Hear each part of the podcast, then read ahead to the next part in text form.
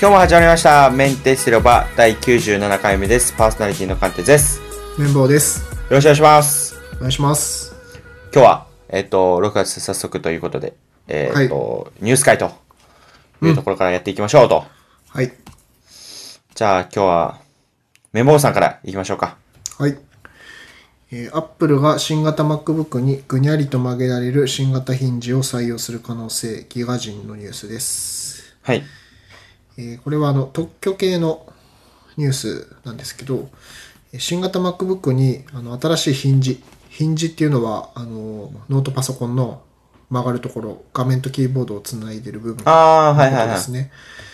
えーそれが、この、まあ、記事の中の写真のように、ちょっとなんていうのかな、蛇腹みたいな形のものになるとはいはいはい。いうことなんですよ。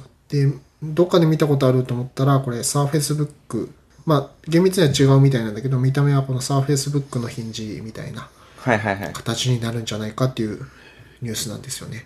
で、えっと、今日かな今日の夜、えー今日6月4日で、6月そう5か日の朝2時が WWDC です。で、あ、じゃあもう今日なんですか明日ですか明日えっと、そうだね。まあ、収録今日曜日なんで、明日の夜、深夜かな明日の深夜ってことは、じゃあ今日の、今日の25時、26時ってことですかえっと、今日、今日、今日日曜日じゃん。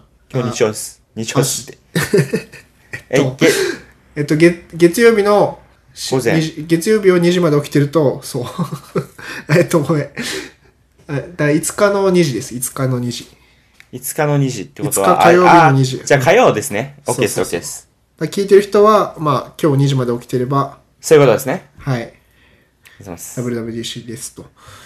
あ、で、まあ、そこで発表されるわけじゃないと思うんですけど、まあ、多分将来的に MacBook もこうなるっていうニュースで、で、ちょっと、あの、こう別の悪いニュースがあって、ん今回の WWDC で、ハードウェアがほとんど発表されないんじゃないかと。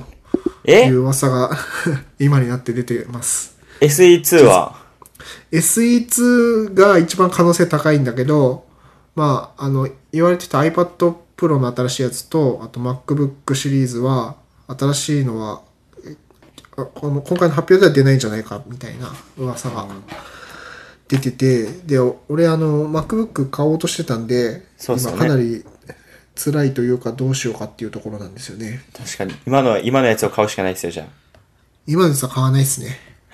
それは絶対やらない です。あ。 なんでなんですかなんでなんですかえなんでなんですかいや、あの、言うても、今年の後半には出るみたいなんですよ。その、あそうなん新ですねしいインテルの CPU 積んだやつ。はいはいはいはいはい。で、13インチで4コアのやつが出るんじゃないかと。今まであの2コアまでだったんだけど、13インチの MacBook Pro だと。それが4コアになるんじゃないかとか。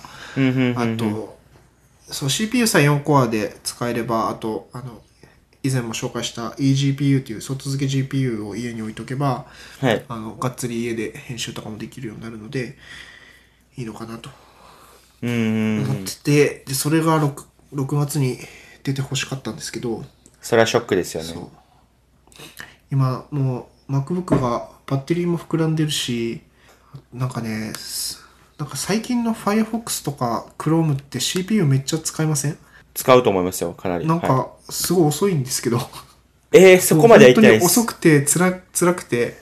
で、唯一サファリが、やっサぱりクサク最適化されてて、サファリがそれ快適に使えるんだけど、なんか Firefox、Chrome 使うと、CPU 使用率、Firefox は140%使ってますとか、なんか、マジっすか出てて、なんか設定が悪いのかな。アドオンとかも無効にしてみたりしてるんだけどね。はいはいはい。あのね、もうほとんどもう今、使ってないです、Mac。編集の時しか。ポッドキャスト編集の時しか。じゃあもう、ネットサーフィンとかはもう、プロ、MacBook Pro、あ、じゃなくて iPad Pro とかで。そうそう。なんやかんやパソコン使われ方辛いからな。そうなんだよね。でしょうん。まあ iPad でも大体のことできるけど、やっぱり、こう、本当に作業速度で言うとパソコンの方が速いしね。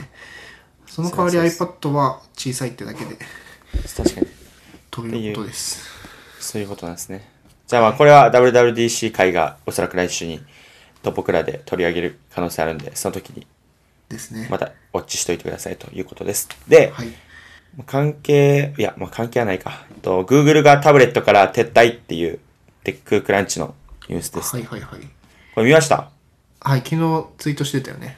そうです。タブレット、なんかその Android ページから上のヘッダーのタブにタブレッツっていうタイトルがなくなったと。はい。これはもうなくなってるんちゃうかっていう、なくなるんちゃうかっていうところのうん。話です。まあ、って言っても、あれですよ、その、ここで言ってるのは、タブレットっていうハードウェアについて Google がもう作らないってだけで、はい。 OS 自体は、まあ、それはもちろん、Android 自体なくなったら、他の、ね、他のメーカー作れなくなっちゃうから、ああ、まあそれはそうだと思うんですけど。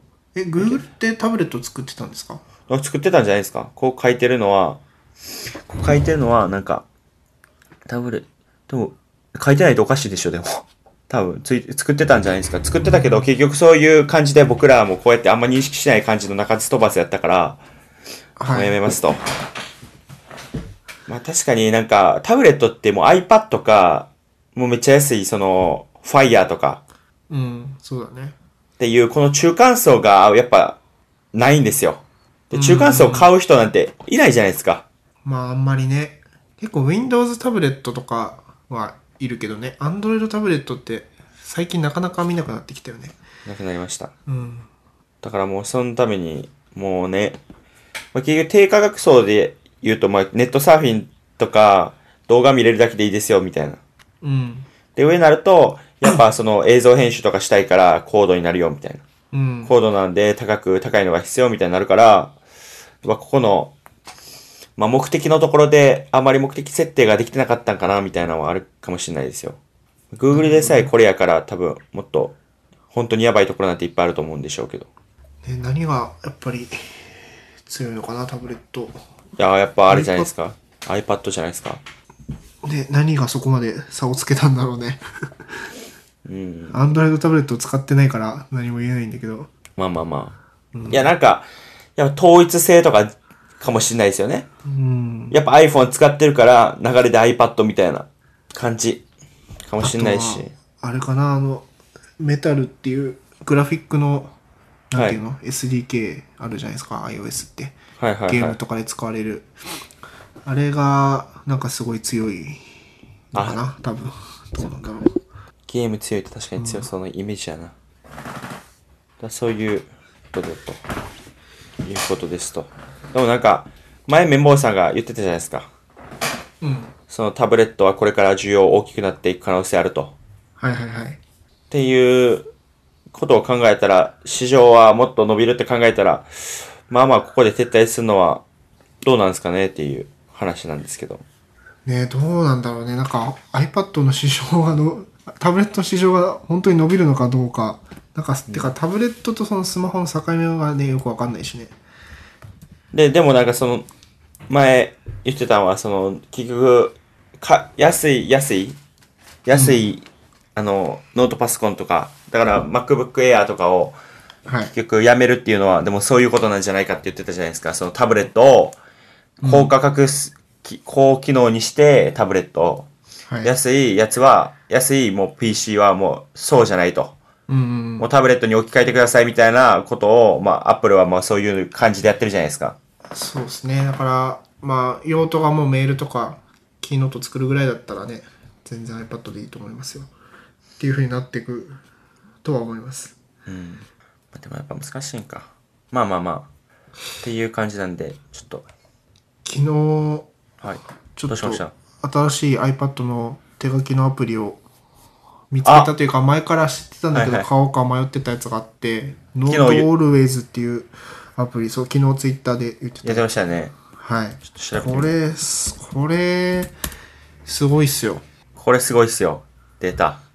あの今まで僕手書きのメモアプリで、まあ、ブログとかでもちょっと比較とかしてて今まで使ってたのがなんかノータビリティとかグッドノーツっていう結構 Mac アプリもあってメジャーなやつを試したりしてたんだけどこのノートオルウェイズって iOS iPad でしかまだ使えないのかな本当に iPad 専用のアプリで手書きに特化してるんですけどこれがすごいっすとにかく書き味がやばい書き味。さらさらいく。さらさらいくっていうか、なんかそのいわゆる紙とペンの掛け味って、まあそのさらさら摩擦感だったりとか、いそういうところだと思うんだけど、なんか、単純に書ける文字がなんかいい感じになるんですよね。なんて言ったらいいのかなこれ、まあちょっと今ブログ書いてるんで、そっち見てもらうよおうと思うんですけど、なんかね、もう紙とペンで書くより字が上手くなるんですよね。ああ、はいはいはい。なんかすげえいいペン、いいボールペンで書いてるみたいな。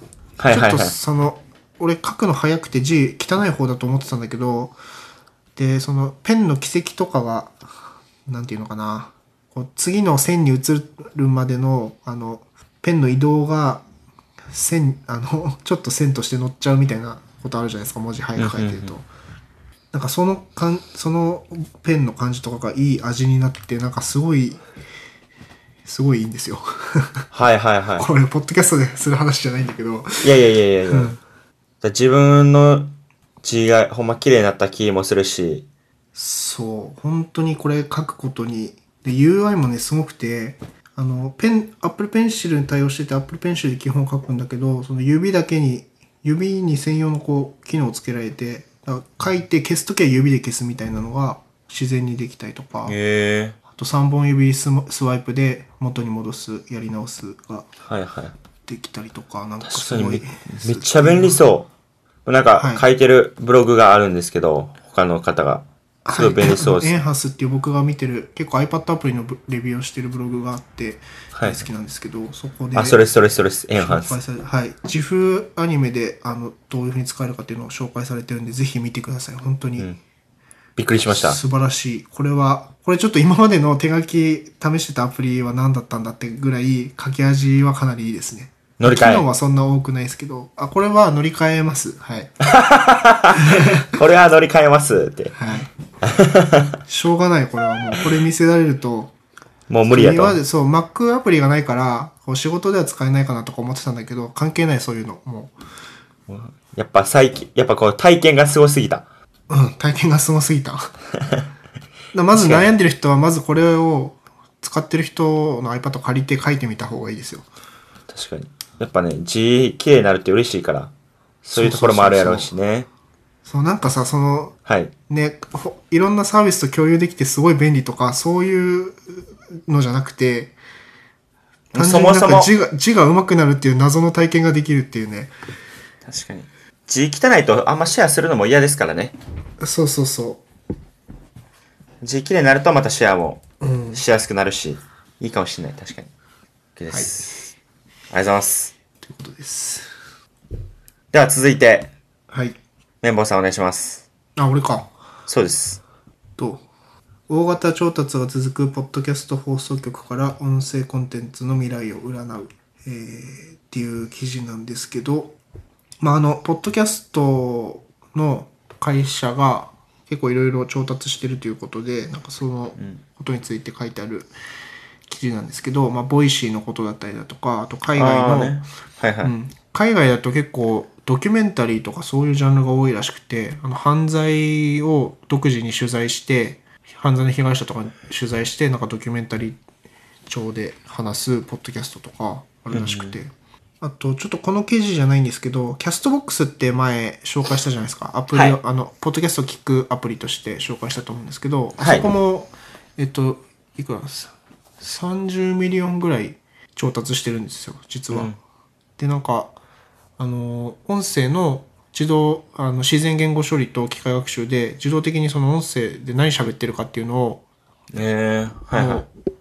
解析できてでアプリ内で検索とかあとはい。リコメンドとかができるようになってきてるらしくてうんうんまあいろいろそのポッドキャストに参入してる会社が多いですねっていうことでちょっと紹介したんですけどうんうんうん今何で聞いてますうんあ僕はもう、もうあれですよ。デフォルトのポッドキャストで聞いてああます。っはいはいはいていう。なかなかポッドキャストってさ番組決まっちゃうと買えないじゃん、僕もバックスペースとは買えないですね芸人さんの2番組ぐらい聞いてるんだけどもうそれ聞くともう時間ないから他にそうなんですよ。そうでもやっぱりその例えば WWDC があってこれについてどういう意見があるのかっていうのをポッドキャストで聞きたい時があってでそれを WWDC で検索してその番組のエピソード単位で検索して聞けるっていうのは単純にいいなと思ってて、はいはいはい。まあ、もっとニッチな話でもいいけどね例えばオキュラス GO を DMM でけそのことに関して話してるポッドキャストを探せるって結構すご いよね確かに確かに。そのレビューはしますけどね。そうですねうんガンガンしますけど、ちゃんと。そうか。うん、確かにな。まあ、音声メディアな。まあ、これは音声メディアについてはね、僕らいろいろとね、語ってる場面あるんで、な第何回か忘れましたけど、もはや。そうですねうんまあもう俺は YouTube がやればいいんじゃないのって思ってるんだけどねああ、そこはね。 YouTube がポッドキャストっていうまあ枠を作ってあとアプリでバックグラウンド再生できるようにしてくれれば何もわ、ないそれはいいな。それでしょ確もかに、う完全にそれやな。確かに もうプラットフォームとして完成してるから、確かにもうとりあえず、そういう音声とか動画コンテンツといえばみたいな、なってるしな。だから確こかれにもあのキャストボックスの件もちょっと会社での人と話したりしたんだけどなんか結局これってあの自然言語処理とかのもうデータとしてポッドキャストを使ってるだけでまあそっちの技術を高めたいだけで、まあ、ポッドキャストに注力してるっていう感じじゃないんじゃないかみたいなうんうんなんかうん話になってて、まあ、確かになと思って結局 YouTube がやったらさもうおどこも終わりじゃん終 YouTube わがりプでラすットフォームになって終わりな気がするから、ええまあ、最初からそこ狙ってないんじゃないのみたいなまあ、そりゃそうやな、確かに。YouTube やってほしいな。はい、ぜひって感じですね。はい。じゃあ次は、私行きましょう。はい。と、どれやったっけな。これか。マイクロソフトが GitHub の買収交渉を複数メディア報じると。はい。まあこれはちょうど僕は朝見たんですけど、まあマイクロソフトが GitHub との買収についての会合を持ったというのをビジネスインサイダーに語ったと。で、これ1年、これまで1年以上断続的にえー交渉を続けていたが、この数週間でより真剣に話しよ話すようになったと。まあ、初めから真剣に話してほしいんですけど、で、両者は3500万ドル。まあ、30、30、3、え、350億か。ねえ、ちゃうわ、35億。35億って言うとなんか、いきなり値段になるな。35億円くらいです よね。はい。のえ、35億、うん。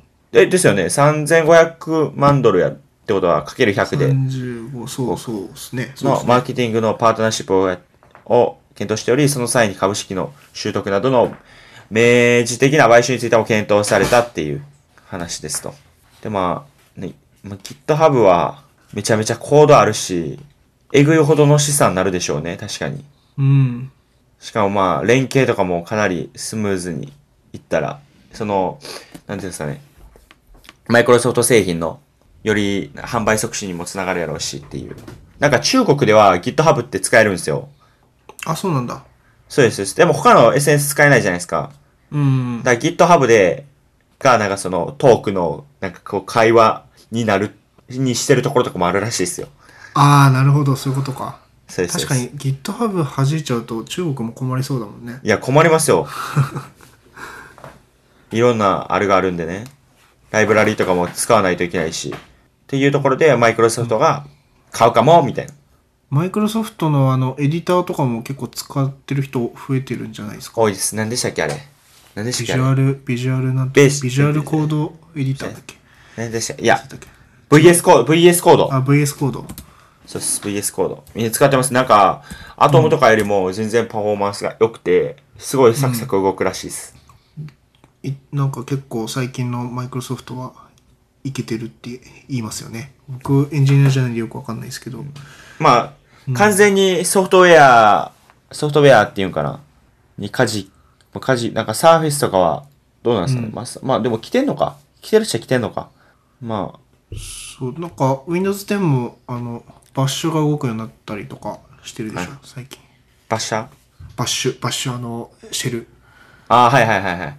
Mac ではね基本的に Unix 系だからシェルが使えて、使えますね。まあ、そういう強みでしたしうね。ん、だんだん Windows 10でも使えるようになってきたみたいな確かにな。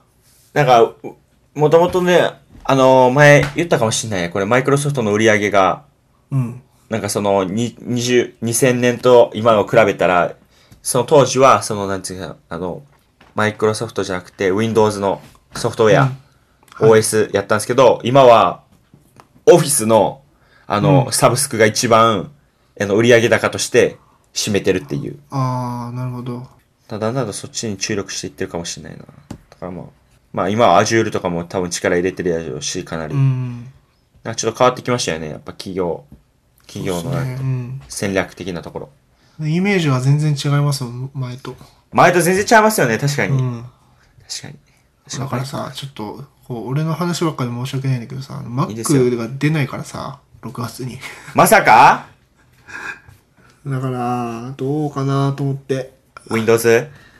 今気になってるのは、レイザーっていうゲーミング PC の会社のノートパソコンで、レイザーブレードステルスとかレイザーブレードっていうのがあるんだけど、まあだかレイザら、ーそのブレー、ドコスパ的にはね、全然 Windows の方がいいんですよ。スペックで言うと。レーザ自ーブレード。作、自作してもいいかなとか思ったりとか。いや、自作はもう今あれでしょ。安く済まないでしょ。え、そうなのかなえ、そうなん、え、じゃないんですかイメージそうなんですけど。あんまりなんかもう今、うまみないイメージなんあですまあ、Mac からすると安いですよ、多分。かああー、そういうことか。で、まあ、自作じゃなくても、あの、ドスパラとかそういうとこで、もう自作の出来合いのやつを買った方が確かに安いかもしれないね。ついに買ってしまうか。うん、まあ、重たい処理するならもう、そっちの方がいいかなとは思ってますね。まあ、Mac は Mac で必要だけど、あ、でもなんか良さそう。かっこいいですけどね。うん。で、それも、あの、外付けの GPU ボックスが売ってて、家に帰ったらグラボを盛れるっていう。まあ、てか、もう基本今、iPad だから、別に家で使うやつは何でもいいかなと思い始めてるんだよね。ああ、まあ、あとは AirDrop できないとかそういう細かいことが気になるだけで。確かにエアドロいップはや、使意うから外と、意外とね、あの、Mac と iOS の強みってそこだよね。AirDrop とかなんか、やっそうですね。ぱ親和性が高いから便利。そうそうそうそうそうそう。それは間違いない。確かにそうなんですよね。っていうことでしたと。はい。じゃあ、綿棒さん次お願いします。次が、えー、オキュラス号に進化版データグローブ、えー VR フリーがやってくる IT メディアのニュースです。あの、あれですよね。コントローラーのところが、これ、あれでできるって感じなんですかね。そう、手袋をつけて指の動きとかも全部トラッキングできるようになると。今、クラウドファンディングで出てるやつかな。すっげえな、もう。えぐい時代やな、もう。レディープレイヤー1ですよね、完全に。ね手一本一本トラッキングするってやばいでしょ、マジで。指か。うん。デモでは、その、コップに水を汲むとかそういう操作もできるみたいですよ。恐ろしい。恐ろしいね。恐ろしいや。えっと、今週の土曜日の回かなで、はい。オキュラス号について、えっと、僕が買いましたんで、そうですね。話すんで。いろいろ話したいと思います。あ、もうこれだけですかいや、いいんですけど、いいんですけど。そうですうんいいんですけど、いやいや、グローブありますってだけやったから。見解とかあればいいなと思ったんですけど、全然全つ然。いさっき見つけた記事。ああ、そういうことか。すいません、すいません。じゃあ僕も、じゃあついさっき見つけた記事なんですけど、ハウステンボス独自の電子マネー、来、来春まあ来年の春ですよね。キャッシュレスにと。うーん。ハウステンボスは、テンボスコインっていう独自の電子マネーを12月に導入し、来月4月には現金の取り扱いをもうやめますと。えやめるという手を書いてますよ。だからスマートフォンアプリや IC カードにテンボスコインをね、チャージするんですよ。あ、入るときにね。はいあーなるほど、なるほど。で、入るときに絶、対その方がいい。うん。はいいいでしょ、うん全部、そこでピッピッピッピッピッみたいな。っはいはい。てあこれいいいでう。すね。うん。ままあ、ハウステンボスは一回その死にかけて、確かすごい赤字だったんだけど、最近いろいろと、例えばなんかアニメとかとコラボしたりとか、いろいろと先進的なことは、他の、なんかその、なんていうか、遊園地っていうか、うん。そういうところに比べたら、いろいろ挑戦してるイメージで、まあ、今回もああ、そうなんだ。そうなんですよ。これ、確かはいこのコインは外では使えないですよね。さすがに使えないじゃないですか。あーなるほどじゃあもう入るときにどのぐらい使うかなって見て使ってみたいチャージしてってことか、なるほどだからもう、これくらい言ってほしいですよね。その、もう現金取り扱いませんみたいなところはもう増えてもいいと思いますよね。だからそれをすることによって国が補助するっていうのもありかもしれないですよね。ああ確かにそれを宣言したら、例えば、キャッシュレスの機械とかを支給、支給する補助金出すとか。うんうんもうそれくらい多分もうしないとできないと思うんですよ。まあ、これハウステンボスっていう、まあ言っても一企業やからできることの話であって、うんうん全体的にやるとしたら、まあ、国レベルで動かないといけないんで、まあ、そんなんやってもいいかもしれないですよね。たと、あの、ハイブリッドか買うんやったら補助金出ますよみたいな感じで、うんキャッシュレスするんやったら払いますよって。やっこてほしいれな関連のあ、ニュースでなんだっけスマホ決済サービスはい。ゆうちょペイ2019年2月開始っていうニュースをゆうちょペイ。ゆうちょペイちょっと僕も読み込んでないんで今読みますけど、えー、ゆうちょ銀行がスマホ決済サービスゆうちょペイを2019年2月より開始することを発表しました、えーどういうサービスかというとゆうちょ銀行に口座を持っている個人ユーザーがゆうちょ銀行と契約している店舗での代金支払いの際にスマホを操作して店舗側のタブレット端末などに表示された QR コードを読み取ることであらかじめ登録した銀行口座から代金を即座に引き落とすものです。えー、僕ゆうちょ使ってるからもしかしたら使うかもしれないですね。ゆうちょペイ。なるほど。いいっすね、でも。まあ、LINEPay っぽく使えるって、まあ、デビットカードみたいな感じで QR コード決済ができるってことか。うんうん。普及すれば使えますね。ポイントとかたまらないからわかんない。まあ、そこまで書いてないね。でしょう。それないとね、乗り換えるっていう動機としてはまだ薄いかなって。優秀使ってるから使うっていうのは甘いっすよ。優勝さん。 辛口っすね。 辛口辛口辛口っす。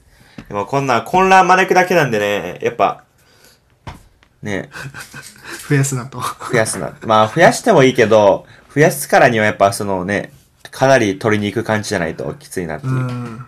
あお店の人大変だよね、これ増えると。大変、ほんま大変だと思います。さっきも、さっきも多分違う放送会で言ってるんかわかんないですけど、ね、QR コード決済したいっつっても、お客、あの、店員さん側があれどうやってやるんやったっけっていう、もうその、サポートコスト的なところもやっぱかかるし、あそうそう、サポートコストといえば、あの、メルカリの楽々、は楽々なんだっけ、 楽々便メルカリ便あった。ありません。はい。あれが、今までファミマだけだったのが、セブンイレブンにも対応して、ローソンも対応したのかなすげえ、セブンイレブンが、にで出したんだけど、この間。最すごい強。楽になってました。あの、ファミポート的なのでやらなくてよくて、レジに持ってって、で、スマホのバーコードをピッてやってもらって、あと、まあ、箱にシールとかは自分で貼れば発送できるんですよ。できると。簡単になりましたね。へえ。まあ、やっぱり案の定お店の人まだよく分かってなくて、これに住所書いてくださいって言われたけど、 あの、伝票に住所書いてくださいって言われて、いや、匿名配送なんですけどって言って。そうかそうか、確 かに。いや、確かに。いや、いいですね。さすがメルカリ。上場、上場決まりましたしね。ああ、そうですね。 6月 ?6 月じゃないか。もっと先か。ミスタミスタ。上場決まったんで。に2000億、3000億くらいの時価総額ついて。まあまあめっちゃアプリ進化してましたよ。えいますかなんかね、うん。久しぶりに出したんだけど、見てね見ますわ。はい。うん。なんかね、写真撮っただけで、まあ、なんかスマホだったらスマホって出て、で、その機種とか、その、モデル名とか、容量とかも全部ポチポチ選択できるようになってて、とか、使いやすくなってました。使いやすくなってた。あと、取引のキャンセルとかもすごいスムーズにできるようになってるし、近いよ。もう、そのもう、かゆいところに手が届く機能が全部詰まったみたいな状態になってますよね、今。さすが、さすがもうグローバル企業なるだこ、なるだけあるな。っていうね。はい。いや、ありがとうございます。結局ね、ニュース会、ニュース会は、あの、夜収録にしようかって僕と綿棒さん言ってたわけですよ。ちょっと僕が、僕はちょっと、あの、眠かったりしてたんで、はい。なんですけど、やっぱやってみるとやっぱリズムが出てきますね。そうですね。で、これまた午前中にやることで、その、一日のスタートになるっていうね。確かに確かに。あやっぱやってよかったです、ほんま。ごめんなさい、ほんま。あいやいや。ね、もうちゃんと、ちゃんと寝ますということで、今日は、えーっと、今日も聞いていただきありがとうございました。メンテツ広場は毎週月水道を放送しています。ショーノートにツイッターなどのアカウントありますんで、ぜひご感想、ご要望、そして、えー、拡散の方よろしくお願いします。あと、iTunes で聞いている方は、星をつけてレビューしていただくと嬉しいんで、そちらの方もよろしくお願いします。じゃあね、はい皆さんもう、ね。はい、じゃあ皆さん、もう、で、ですよね。WWDC か。WWDC ぜひ、ね、えーっ、あと、そうなのよ。うん。だから、まあ、見るなり、まあ、僕、メボウさんは、えーっ、と、朝に、その、まあ、アップルとかで、あの、それが録画されてるから、それを見るらしいんですけど、まあ、自分は、ギズモードとか、テッククランチの、あの、まとめ記事をパーって見て、あ、こういうのあるんやって感じで見るんで、まあ、生で見る人は、ぜひ生で見てくださいと。 WWDC アプリっていうのがあるんでね。それでも見れますんで。おー。はい。なんか、いいっすね。ぜひじゃあ皆さん、見てくださいと。で、来週の放送回で、きっと、綿棒さんが取り上げてくれるやろうと。いう大こ人とで。任せですね。 いや、綿棒さんの方が詳しいし、僕、別に欲しいもんないっすもん。あ、そう。いや、でも、SE2 は、はい。出たら、いやー、iPhone8 打って買買う価値はあるかなとは思ってますけどね。 Apple Pay つくのかなって言ったら、あー、そういうことそかそ。こだよね。あ、もうそれ掴んでやったら買わないな。でしょっ確かに。てな感じですかね。っていう感じですね。じゃあ皆さん、さよならさよなら。